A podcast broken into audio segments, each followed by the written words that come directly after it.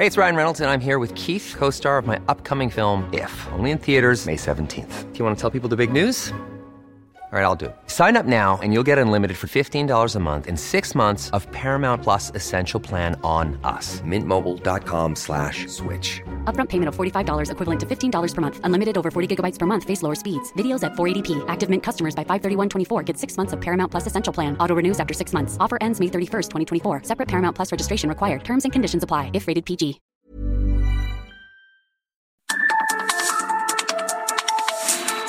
Norte a sur, las coordenadas de la información. Con Alejandro Cacho.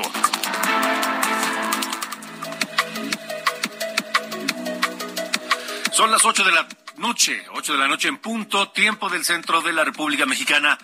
Muy buenas noches, bienvenidos a De Norte a Sur, este miércoles, miércoles 10 de agosto de 2022. Yo soy Alejandro Cacho y le agradezco a usted que me escucha donde quiera que se encuentre a través de la red nacional de Heraldo Radio en toda la República Mexicana y más allá de nuestras fronteras. Un abrazo grande para todos y acompáñenos, acompáñenos esta noche aquí en De Norte a Sur porque tenemos temas interesantes. Hay cosas que analizar y asuntos que ver con calma, que ver con serenidad para terminar el día bien informados, pero para comentarlo, para analizarlo, para meditarlo y formar nuestra propia opinión.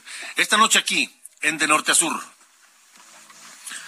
minutos antes de las cinco de la tarde, una semana después del colapso en la mina allá en Coahuila, una brigada de rescatistas de la Secretaría de la Defensa ingresó a uno de los pozos de carbón localizados en la mina Pinabete, en eh, Sabinas, en Coahuila, para comenzar pues eh, la localización y un eventual rescate de los 10 trabajadores que quedaron atrapados ahí, le repito, hace una semana.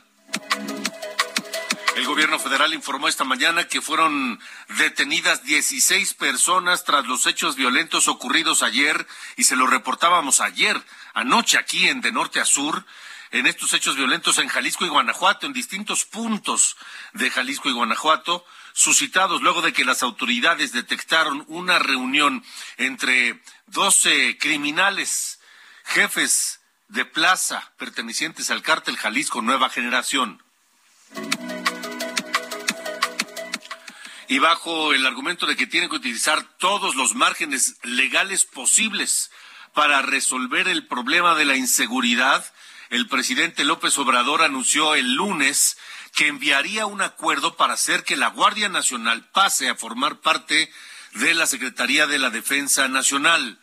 Sin embargo, más de una década, a más de una década, durante más de una década, Andrés Manuel López Obrador denunció la militarización de la seguridad pública. Hay múltiples evidencias públicas de ello, que López Obrador, el candidato, se pasó años criticando el uso de las Fuerzas Armadas para temas de seguridad pública. Pero ¿qué cambió? ¿Qué cambió en Andrés Manuel López Obrador y qué le dio argumentos para variar su discurso 180 grados? Esta noche platicaré con Ricardo Alvarado Andalón, politólogo de la UNAM, politólogo del Centro de Investigación y Docencia Económica, investigador en Mexicanos contra la Corrupción y la Impunidad. El PRD, el Partido de la Revolución Democrática, dice, da a conocer que el diputado local Omar Ortega será su propuesta para ser candidato a gobierno del Estado de México el año que entra, en 2023. Entonces tenemos ya tres, tres nombres. Delfina Gómez de Morena. Tenemos a Enrique Vargas del Villar de El PAN. Y ahora tenemos a Omar Ortega por el PRD. Y la pregunta es, ¿qué va a pasar con la alianza opositora con el PRI? ¿Habrá alianza opositora? Bueno, tenemos también a Juan Cepeda por Movimiento Ciudadano. Tenemos cuatro nombres. Pero ¿qué va a pasar con la alianza opositora? Porque, ojo, sin alianza ganará Morena el Estado de México. Sobre eso estaré hablando hoy aquí en De Norte a Sur con Jesús Zambrano, el presidente del Partido de la Revolución Democrática. Bueno, también esta noche eh, la gobernadora de Campeche, Laida Sansores, volvió, a pesar de la prohibición por parte de un juez, volvió a publicar en su cuenta de Twitter un audio donde presuntamente el dirigente del PRI, Alejandro Moreno, bueno, bueno, mire, ¿qué le puedo decir de Alejandro Moreno? Ya sabemos el tipo de sujeto que es. Ya lo hemos escuchado, hemos, hemos eh, tenido evidencias de su calidad de persona, de su calidad de político, de su calidad humana de este individuo, Alejandro Moreno. Lo hemos visto y escuchado en varias ocasiones. Bueno, pues ahora Laida Sanzones, en un nuevo audio, exhibe a Alejandro Moreno supuestamente planeando una andanada legislativa para irse en contra de los empresarios más grandes de este país y obligarlos o chantajearlos, obligarlos a pedir favores. Amenazan con una reforma para afectarlos desde la Cámara de Diputados. La gobernadora Sansores subió nuevamente este audio a su cuenta de Twitter después de que lo borrara por una orden judicial al argumentar que este mandamiento no le prohíbe expresar su opinión a menos de que lo haga a través de medios oficiales. Y por cierto, por cierto, fue vetado Alejandro Moreno como presidente de la Comisión de Gobernación de la Cámara de Diputados luego de que legisladores de Morena y del PT, así como del Partido Verde, nombraron como nueva presidenta a la morenista Julieta Ramírez. Argumentan que Moreno no puede presidir la comisión, pues se enfrenta a una investigación judicial. Y la Sala Superior del Tribunal Electoral ordenó reincorporar a Jaime Bonilla como senador de la República. El Tribunal Electoral le vuelve a dar protección del fuero federal y tendrá un espacio en la bancada de Morena. Esa reincorporación de, Jaime Bonilla al Senado no se le había permitido. ¿Por qué? Porque hay una impugnación presentada por el PAN. ¿Y por qué? Porque además hay una, un proceso, una investigación judicial en contra de Jaime Bonilla en Baja California, donde fue gobernador y se le investiga por diversas irregularidades que implicarían eh, el destino de 12 mil millones de pesos. En fin, en fin, el tribunal le devuelve la posibilidad de obtener fuero nuevamente y regresar al Senado de la República. Esta noche, esta noche se reportan 14.841 contagios nuevos de coronavirus en las últimas 24 horas y 89 muertes también en las últimas 24 horas en México.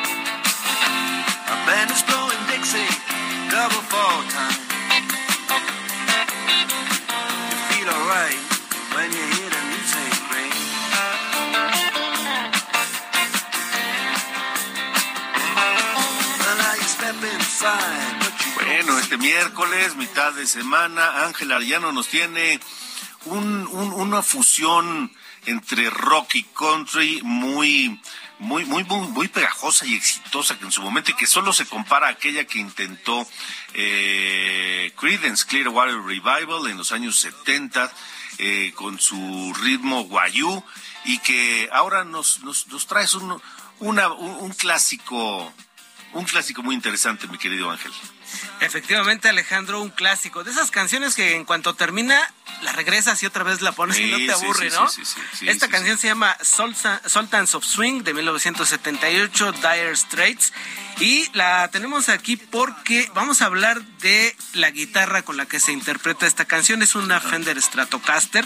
Hoy es, eh, hoy vamos a recordar a Leo Fender, un inventor y fabricante de guitarras de Estados Unidos que fundó la compañía Fender precisamente Clarence Leonidas Fender nació en Anaheim el 10 de agosto de 1909 y falleció a los 81 años el 21 de marzo del 91 por complicaciones del Parkinson. Sus guitarras eléctricas, bajos y amplificadores que comenzaron a ser comercializados en 1950, pues a la fecha continúan en la preferencia de los músicos. Leo Fender y Les Paul, recordarás, son de los principales fabricantes de guitarras el modelo Les Paul precisamente de la marca Gibson es otro de los clásicos. Pero vamos a hacer un breve, un breve recorrido, la verdad, por quienes utilizan la guitarra eh, Fender, la Stratocaster, para interpretar sus canciones. Estamos escuchando de fondo Sultans of Swing de Mark Knopfler, pero vamos ahora con John Frusciante. ¿Quién es él? El guitarrista de los Red Hot Chili Peppers y esta que se llama Scar Tissue.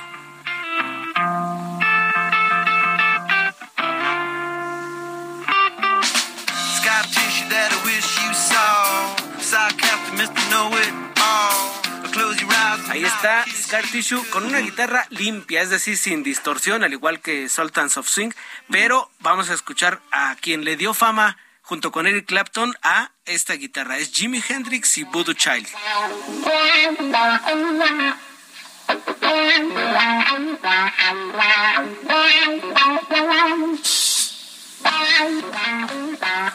Un estilo totalmente diferente y ya distorsionado. Y otro clásico, otro clasicazo es David Gilmour con Comfortably Numb.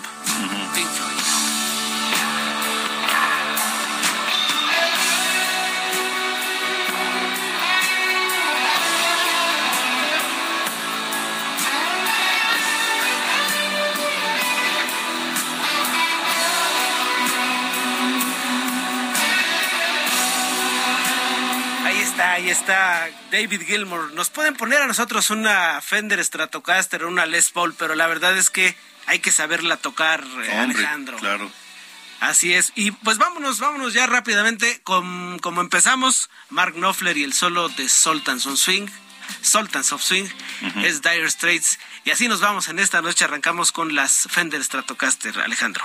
Me parece muy bien. solo, solo el nombre de esa guitarra ya estás hablando de un de un ícono, ¿no? Palabras mayores y también precios mayores. Sí, también, también, Nos vamos pues con Mark Knopfler. Sale, señor, gracias. Gracias.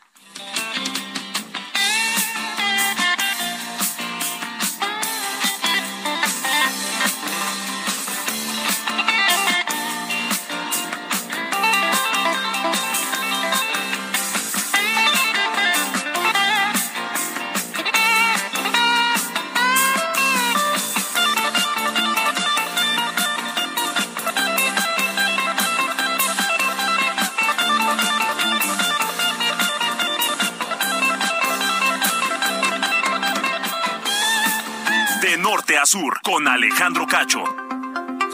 Bueno, vámonos con la información. Esta tarde fue liberado Bruno Plácido Valerio.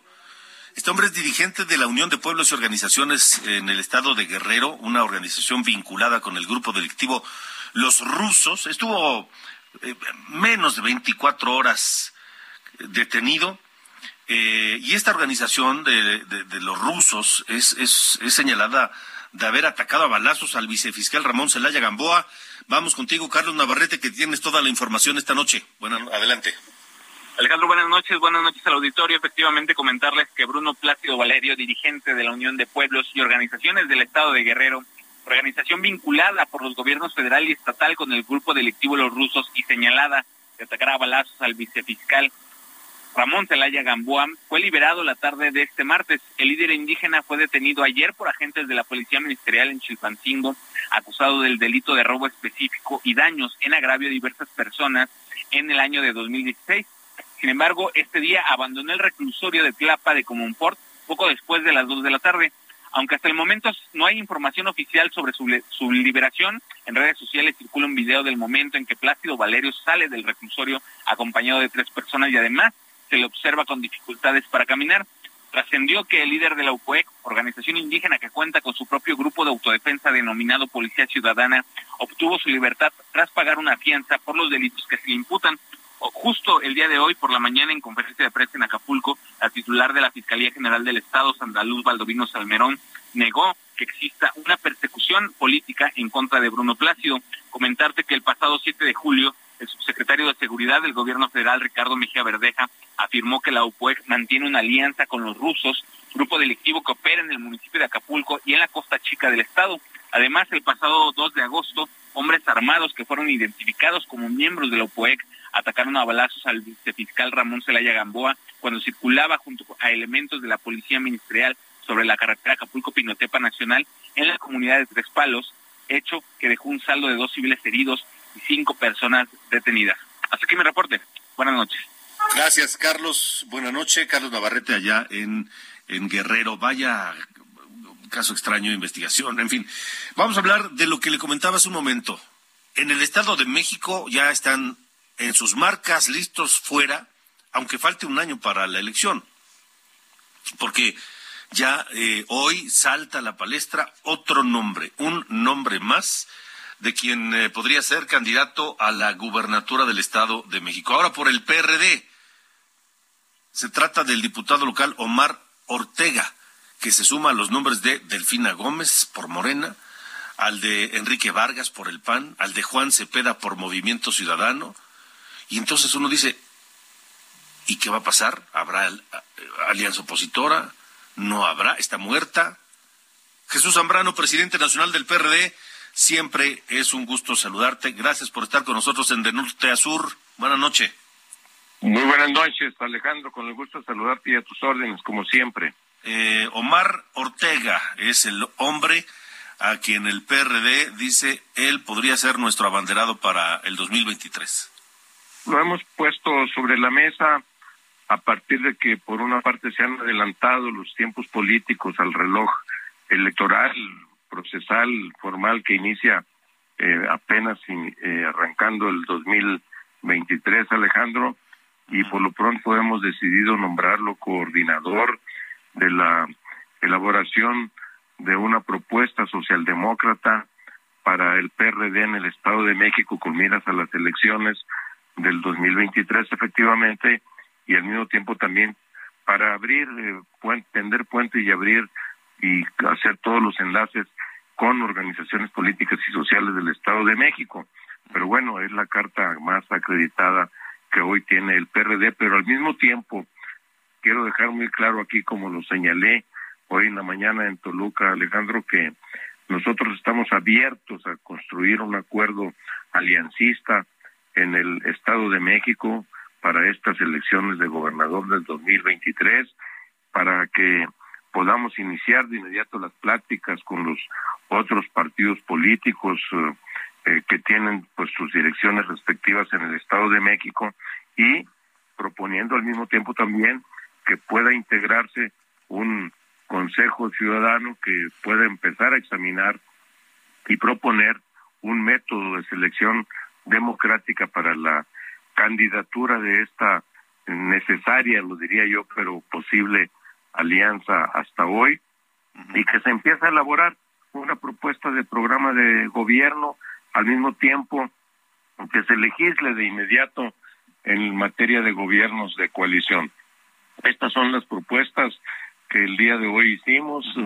Nosotros no bajamos la cortina de una posible alianza, pero pues eh, ahí están eh, las eh, las propuestas, nuestras cartas puestas sobre la mesa, Alejandro. Entonces, Jesús, eh, por lo que nos dices, eh, están ustedes todavía sobre la lógica de que habrá una alianza opositora y simplemente como ha ocurrido en podría casos, haber. podría haber, sí, es decir, tienen que ponerse de acuerdo todavía. Efectivamente, en esa ah. lógica estamos, eh, pero pues si esto no se puede, pues no vamos a estar esperando a ver eh, si se logra un acuerdo, ojalá y sí, porque me parece que una coalición, una alianza, pues del tipo que sea, para ir juntos en el Estado de México, por lo menos los partidos integrantes de la coalición Va por México, PRD, PAN y PRI, eh, tendríamos las mejores condiciones para vencer a una delincuente electoral que será la candidata de Morena, que es Delfina Gómez. eh, ¿Cómo van las, las pláticas? Eh, entiendo que RD dice, yo pongo a Omar Ortega como, lo sugiero como posible abanderado de la, de la alianza. sería nuestra propuesta.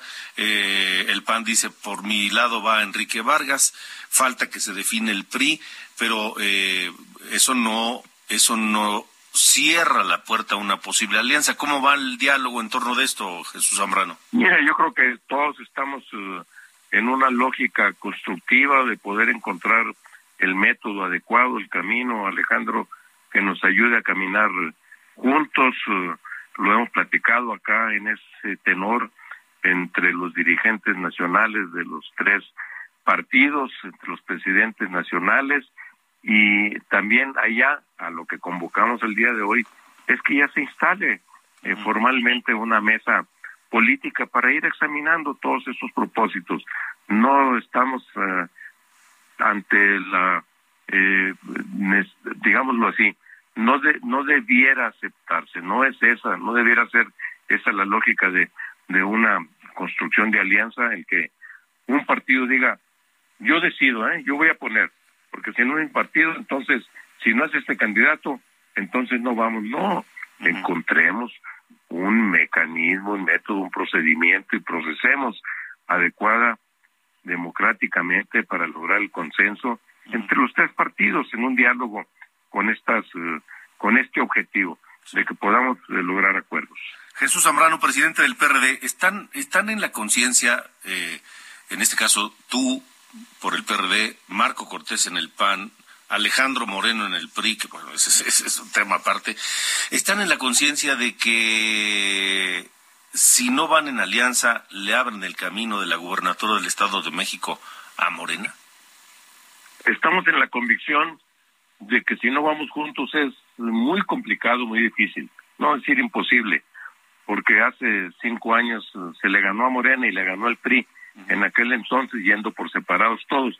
Claro que hoy han cambiado las reglas del juego, hoy Morena está en la presidencia de la República, con un presidente que al mismo tiempo es el jefe real de Morena y que es el que decide las candidaturas y se torna mucho más difícil y complicado ganarle.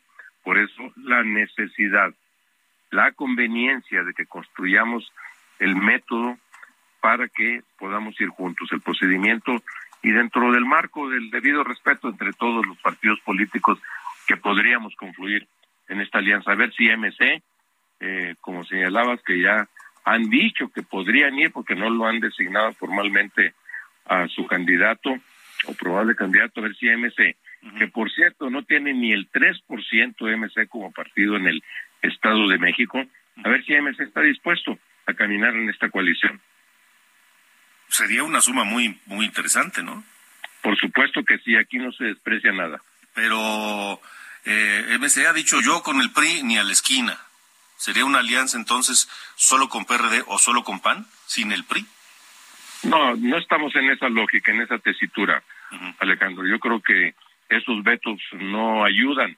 Esos vetos podrían terminar ayudándole más a Morena que a la construcción de una alternativa de triunfo de la oposición nacional. De acuerdo. Jesús Zambrano, presidente nacional del Partido de la Revolución Democrática PRD, gracias por haber estado con nosotros esta noche. Siempre un gusto saludarte. Igualmente, Alejandro, muchas gracias a ti, ustedes y muy buena noche. Hasta luego, buena noche. Es el presidente del PRD. ¿Qué va a pasar ahora? Interesante. Está bien, es lógico, suena razonable que cada partido ponga sobre la mesa un candidato o candidata. Ya se pondrán de acuerdo. A ver si se ponen de acuerdo PRI, PAN, PRD y eventualmente Movimiento Ciudadano. Porque, insisto, los números, los hechos, la tendencia indica que si no se logra esta coalición opositora en el Estado de México, ya sea PRI, PAN, PRD, ya sea PAN, MC, este, PRD, eh, como sea, si no se logra una alianza opositora, quien obtendrá la gubernatura del Estado de México, muy probablemente sea Morena. 8 con 24. Vamos a ir a una pausa. For All We Know, The Breath, con Jimmy Griffin, que nació el 10 de agosto de 1943, murió en enero de 2005 a los 61 años, cantante, guitarrista, escritor, conocido por su trabajo en este grupo Breath de 1970. Ganó un Oscar como a la mejor canción original en el 70 por ser coautor de For All We Know.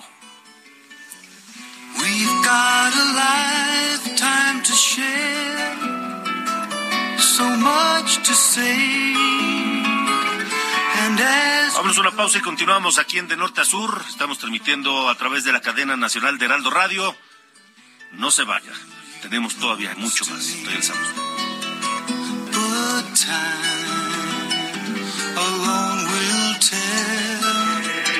De norte a sur, con Alejandro Cacho.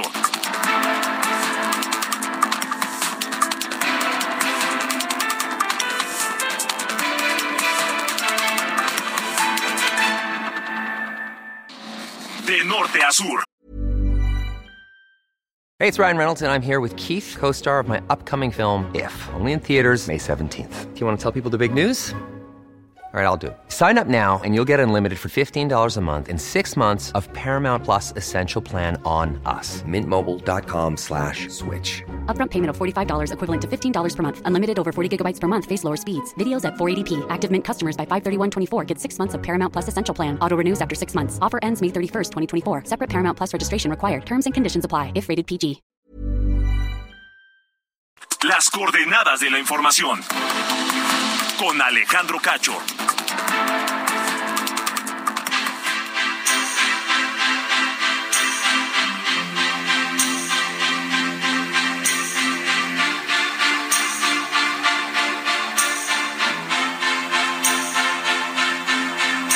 Don't ask me what you know is true. Don't have to tell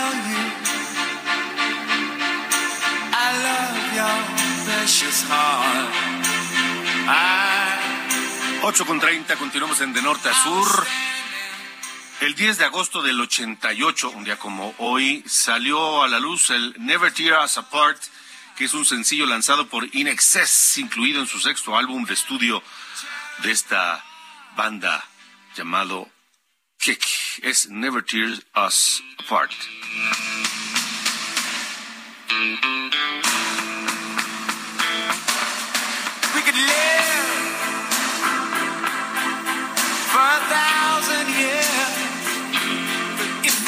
Norte a sur, con Alejandro Cacho.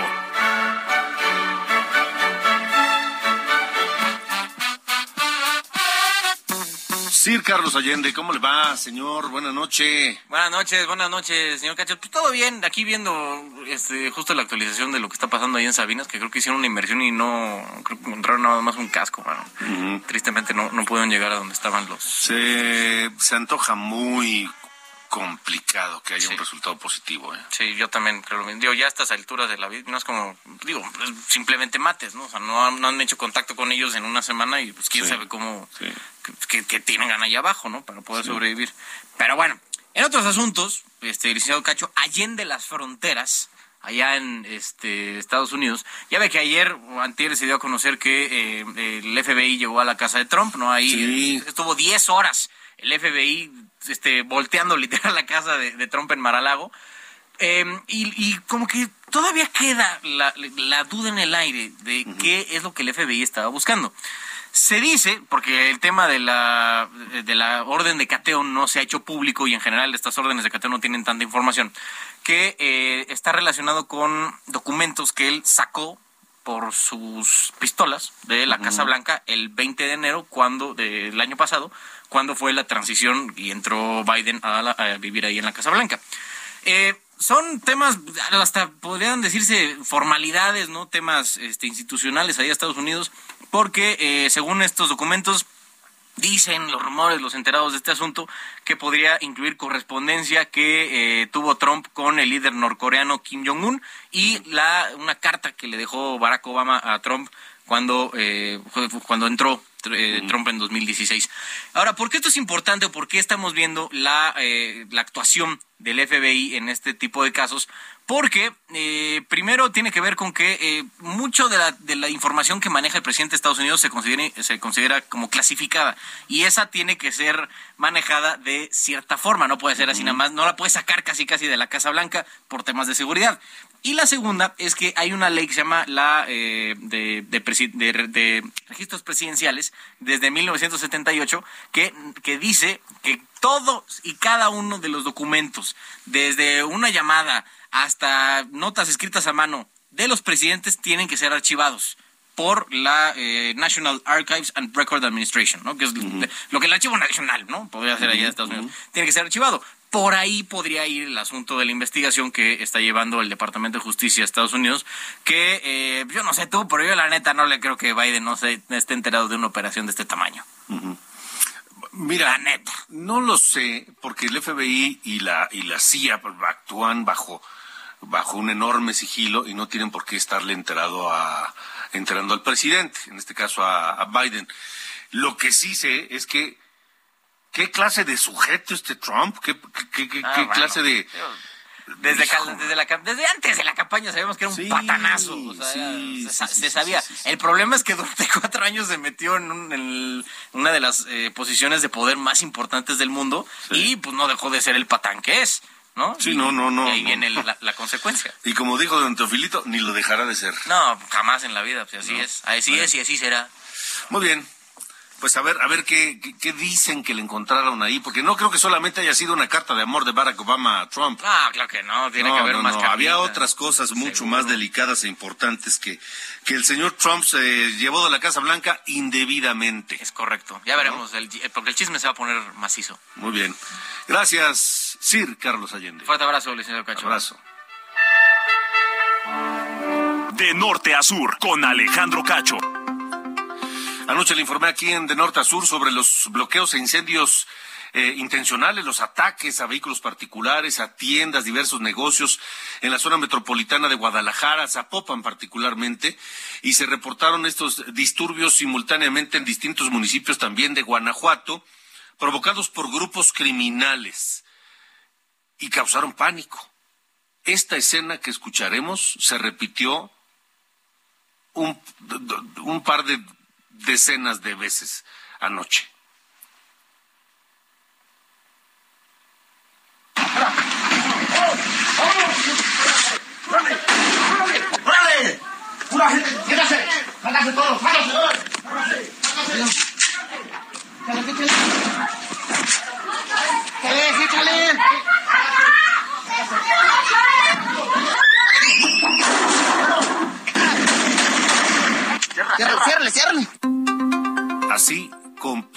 Hermano, con uh, toda esta violencia, disparando al aire. Por fortuna no hubo personas que resultaran heridas, pero esto se repitió decenas de veces anoche entre eh, Jalisco y Guanajuato. Hoy el presidente López Obrador habló de estos hechos ocurridos luego de que la Secretaría de la Defensa Nacional detectó a dos presuntos jefes criminales que se reunieron en Jalisco. Así lo dijo López Obrador esta mañana.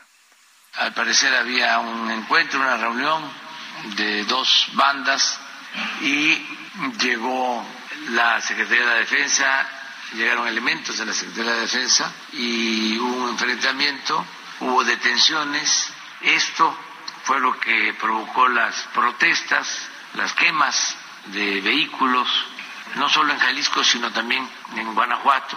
Hay ya detenidos, tanto en Jalisco como en Guanajuato, de los que estaban en la reunión, al parecer sí jefes de grupos, porque hubo esa reacción muy fuerte. El secretario de la Defensa Nacional, Luis Crescencio Sandoval, informó al presidente sobre este operativo en Ixtlahuacán, Jalisco, donde se llevó a cabo esta reunión entre Gerardo González alias el APA y Ricardo Ruiz Velasco alias el doble R, ambos pertenecientes al cártel Jalisco Nueva Generación. Este último, el doble R, Ricardo Ruiz Velasco, es el líder del grupo Élite, que es el brazo armado del cártel Jalisco Nueva Generación, eh, y que luego se supo al final no fueron detenidos. ¿Cuál es el saldo de estos disturbios en Guanajuato? Vamos contigo, Gabriela Montejano. Tienes el reporte. Buenas noches. Hola, ¿qué tal? Muy buenas noches, Alejandro y Auditorio. Así es, a unas horas de que se registraron incendios de vehículos y comercios en Guanajuato, como tú ya lo comentabas, al menos 12 municipios han confirmado incidentes. A través de comunicados y declaraciones de alcaldes y titulares de seguridad, se confirmaron al menos 55 eventos, de los cuales 29 fueron a negocios, como estos Oxos en su mayoría, y 26 vehículos incendiados.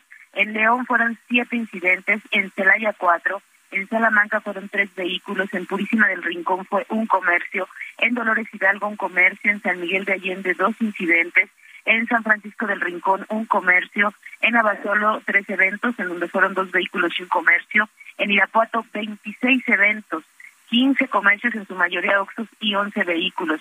En Guanajuato Capital, un comercio. En Silao, cinco eventos. Y en Valle de Santiago, un comercio. El gobernador Diego Sinue Rodríguez Vallejo, el día de hoy, inició mandando un Twitter en donde decía pues que estaba reunido con el gabinete de seguridad viendo la situación de todo el estado de Guanajuato y confirmó a través de un video que son 11 las personas que fueron detenidas y que presuntamente están involucradas con estas situaciones, con estos incendios. Vamos a escuchar parte de lo que dijo el gobernador. Tras estos incendios que buscan generar temor y confusión, detuvimos a 11 personas que estaban dedicadas a causar temor en la población a través de los incendios. La circulación y la actividad en ningún momento será suspendida y no corre ningún riesgo. Y bueno, el municipio más afectado fue Irapuato. El gobierno municipal, en una rueda de prensa ya eh, desarrollada algo tarde, reportó que fueron 13 tiendas Oxxo afectadas, una farmacia Guadalajara, una tienda Rice, una caja popular y 11 vehículos, entre ellos dos camiones de transporte de personal. Y bueno, eh, te comento que eh, esta situación sí, sí generó temor, como lo decía el gobernador, y, y, los ataques sincronizados que comenzaron el día de ayer, primero en Celaya y en Irapuato, casi de manera simultánea, y posteriormente durante toda la noche se estuvieron registrando en varios puntos de la entidad, pues sí generó una, una un temor que obligó a las instituciones educativas como la misma Universidad de Guanajuato a suspender las clases. Y también algunos negocios cerraron el día de hoy. Supermercados abrieron, pero de manera parcial, tenían una puerta cerrada y la otra solamente abierta por si tenían que cerrar de manera inmediata por si presentaba algún incidente. Así las cosas en Guanajuato en este momento, no hubo un reporte general de parte del gobierno del estado sobre todos estos incidentes, Alejandro, fue prácticamente sumar cada reporte que cada uno de los municipios afectados, de los 12 municipios afectados, presentó y confirmó. Entonces son oficiales. 55 eventos de ayer en la noche a hoy por la mañana. Este es mi reporte, Alejandro. Pues eh, Gabriela Montejano, gracias por el reporte, gracias, buenas noches, seguiremos atentos. Algo que me que me sorprende es lo extendido de estos eh, ataques en el territorio guanajuatense la presencia en varios municipios y la coordinación para llevar a cabo todos estos ataques de manera simultánea luego de haber alguien disparado una orden. Con eso fue suficiente y se activaron eh, todos estos comandos violentos que causaron pánico anoche en Guanajuato. Pero no solo fue en Guanajuato, también en Jalisco. Mayeli Mariscal nos reportaba anoche lo ocurrido en Zapopan y decías, Mayeli, eh, es una nota en desarrollo y vaya lo que resultó. Te saludo. Buenas noches. Muy buenas noches, pues así es. Eh, esto se derivó del operativo que se realizó en el municipio de Islahuacán del Río, en Jalisco, en donde presuntamente se detuvieron a líderes del cártel eh, Jalisco Nueva Generación. Y bueno, el día de hoy se dio cuenta que fueron un total de 13 vehículos los incendiados, siete tan solo en el ingreso de este municipio de Islahuacán del Río. El resto, eh, pues en la zona metropolitana, puntualmente el municipio de Zapopan. Esto dio cuenta el gobernador de Jalisco esta mañana, al momento que también se instaló la mesa de coordinación de seguridad metropolitana de manera permanente. Esta sesión se mantiene, todavía eh, pues no se ha desactivado y decía el gobernador esto para tener coordinación con todas las corporaciones metropolitanas. Adicionalmente hizo un recuento de este operativo federal en donde dijo que hubo una persona abatida, presuntamente eh, delincuente, así como cinco personas detenidas, esto por las fuerzas federales, eh, más de 30 armas largas, cuatro ametralladoras, explosivos y también nueve vehículos, entre ellos uno eh, con blindaje artesanal y bueno, por lo pronto también 750 elementos de la Secretaría de la Defensa Nacional arribaron esta mañana a Jalisco para reforzar la seguridad en la entidad.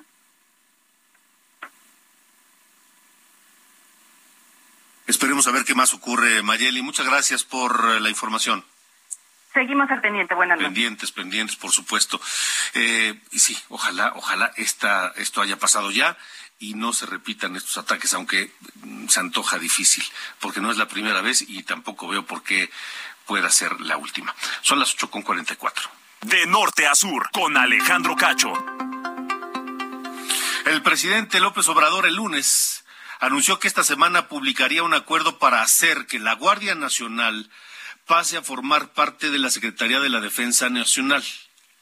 El presidente argumenta que tiene que utilizar todos los márgenes legales posibles para resolver el problema de la inseguridad en México. Y esto provocó la reacción inmediata de la oposición. Legisladores anunciaron que impugnarán este decreto al señalar que es inconstitucional como lo subrayan también los expertos en esta materia.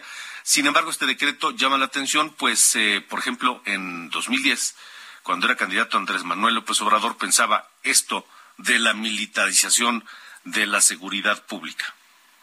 Entender que no es con el ejército como se pueden resolver los problemas de inseguridad y de violencia. No es así. Digo todo esto porque en esta semana se está discutiendo y seguramente se va a aprobar una ley para dar más facultades eh, al ejército en el combate al flagelo de la delincuencia. Hay que cuidar a esa institución que es el ejército, que no se utilice para suplir las incapacidades de los gobiernos civiles, que no se utilice al ejército con ese propósito. Que decía López Obrador, pero la verdad sea dicha, él es el presidente que más facultades y potestades ha dado a las Fuerzas Armadas mexicanas en décadas.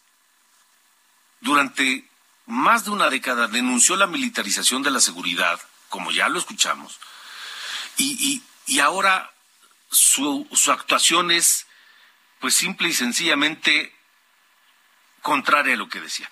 Esta noche me da gusto saludar al, politólogo de la UNAM y del CIDE, investigador mexicanos contra la corrupción y la impunidad, eh, Ricardo Alvarado Andalón, quien ha, investigado sobre esto y ha hecho publicaciones acerca de esto.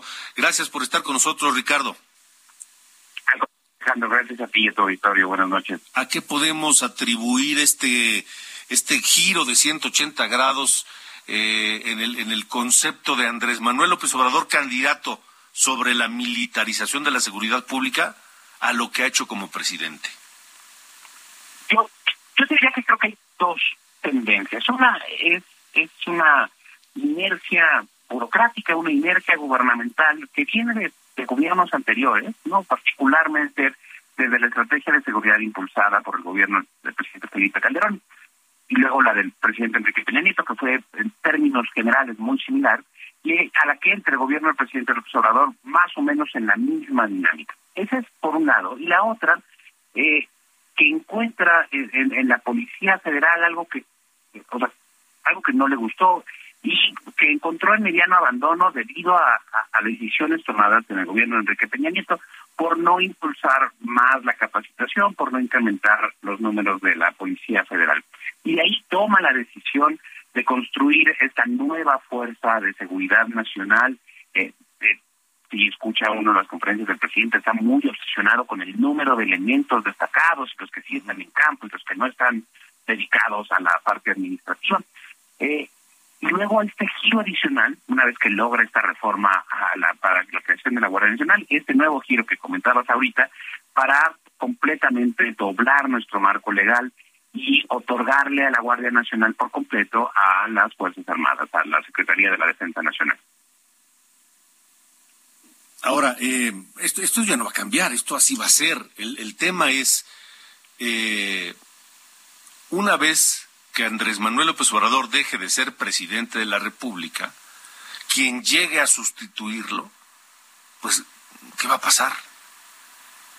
Justo creo que es no solo la preocupación, Alejandro, del presidente López Obrador, sino del, propio de la defensa. Y es que, mira, la, verdad es que, oh, eh, siendo muy honestos, cuando uno abre la Guardia Nacional y empieza a ver los pocos datos que tenemos disponibles, encuentra que, que ya existe ahorita, de hecho, una simulación burocrática entre lo que está pasando en la Guardia Nacional y lo que marca la ley. No, la ley es clarísima sobre desde la Constitución en su artículo 21 que la Guardia Nacional es una corporación policíaca plenamente civil que recibe apoyo de parte de las Fuerzas Armadas a través de los elementos de la Policía Militar y la Policía Naval.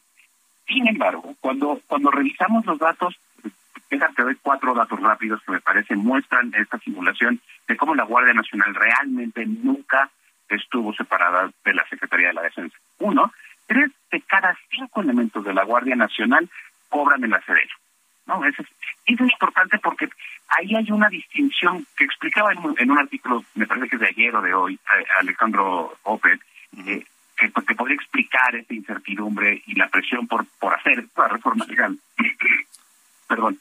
Eh, en el sentido de que una simple modificación de un nuevo presidente para suspender de plano al elemento que está prestado, el que estaba en la defensa cobra, y, ahora está prestado en la Guardia Nacional, para que pierda sus derechos laborales.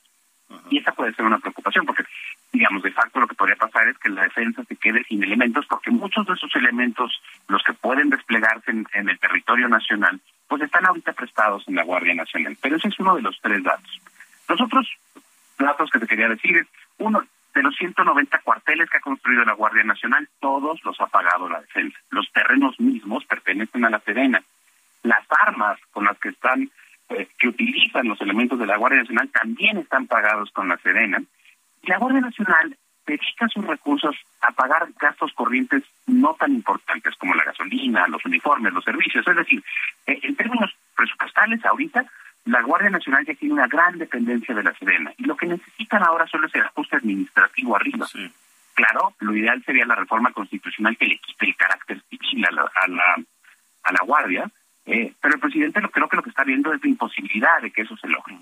¿no? Y de ahí creo que hay una estrategia legal para ampliar el tiempo que probablemente nos tome el resto de su sexenio entre una reforma constitucional que no pase, luego una reforma legal que sí pase, pero que sea inconstitucional, y que haya que ir a pelearse a la Suprema Corte y que la Suprema Corte encuentre tiempo para para no tratarla. No hay que, hay que mencionar aquí, por ejemplo, que hay una eh, una acción una controversia constitucional, perdón, desde el 2020 eh, por el acuerdo emitido por el ejecutivo que permite a los militares operar eh, en materia de seguridad nacional y que dos años después todavía no atienden la Suprema Corte. Entonces uno esperaría que algo similar nos puede pasar con esta controversia. Pues vaya entuerto en el que está metido el presidente López Obrador y por ende, pues las Fuerzas Armadas. Eh, Ricardo, Ricardo Alvarado Andalón, gracias por haber estado con nosotros.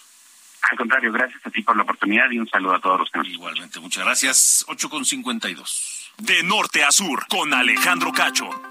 Antes de irnos, vamos rápidamente a Nuevo León porque la empresa china Manhua anuncia una inversión de 200 millones de dólares. Daniela García, ¿cómo te va? Buenas noches. ¿Qué tal, Alejandro? Muy buenas noches. Pues sí, justamente hoy se dio a conocer este anuncio de 200 millones de dólares, donde esta empresa de origen chino busca ampliar sus instalaciones en Nuevo León. El gobernador Samuel García y el CEO de México de la compañía, Bill Chan, colocaron la primera piedra de la ampliación de esta nueva planta en el municipio de Salinas Victoria, que tendrá una superficie de 200 mil metros cuadrados que ofrecerá hasta 8 mil empleos. El gobernador dijo que pues esto demuestra que Nuevo León es el mejor lugar para invertir, destacando que ocupa el tercer lugar de América Latina en inversión extranjera. El secretario de Economía, Iván Rivas, y el CEO Manhua de México agradeció el apoyo del gobierno de Nuevo León, coincidieron que este es un lugar donde pues pueden eh, obtener la mano de obra que necesitan y se facilitan las operaciones aquí en el Estado. Agradeció a los tres niveles de gobierno la instalación de la empresa asiática en la entidad. Y bueno, hay que comentar esta empresa, Manhua Holdings, es fabricante y minorista de sofás reclinables en China, en Nuevo León. Produce sofás reclinables y sus componentes, tales como motores, mecanismos y espuma. Es la información esta noche, Alejandro. De acuerdo, Daniela García. Gracias por el informe y un saludo a a toda la gente allá en Nuevo León, particularmente a Monterrey y su amplísima zona metropolitana que nos escuchan a través de Heraldo Radio Nuevo León. Gracias, Daniela. Muy buenas noches. Hasta luego, buenas noches. Sí, un abrazo a toda la gente allá en Nuevo León. Ojalá, ojalá ya le estén pasando un poco mejor, aunque pues sigue, sigue la escasez del agua. Pero les mandamos un fuerte, un fuerte abrazo a todos ellos. Son las eh, ocho con cincuenta y cuatro y es momento de escuchar a Jethro Tull, Aqualung. Hoy cumple 75 años Ian Anderson este autor, compositor, eh, flautista, guitarrista, cantante, originario de Escocia, líder de Jethro Tull. Nació el 10 de agosto de 1947 y con eso nos despedimos. Gracias. Yo soy Alejandro Cacho. Pásela bien. Lo espero mañana a las 9 de la mañana en Heraldo Televisión y a las 8 de la noche aquí en Heraldo Radio.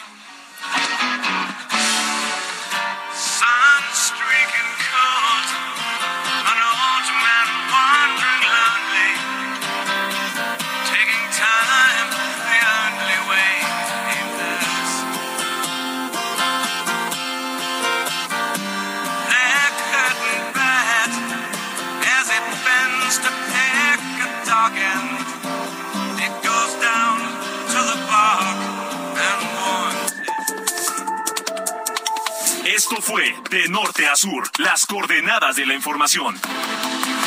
Con Alejandro Cacho.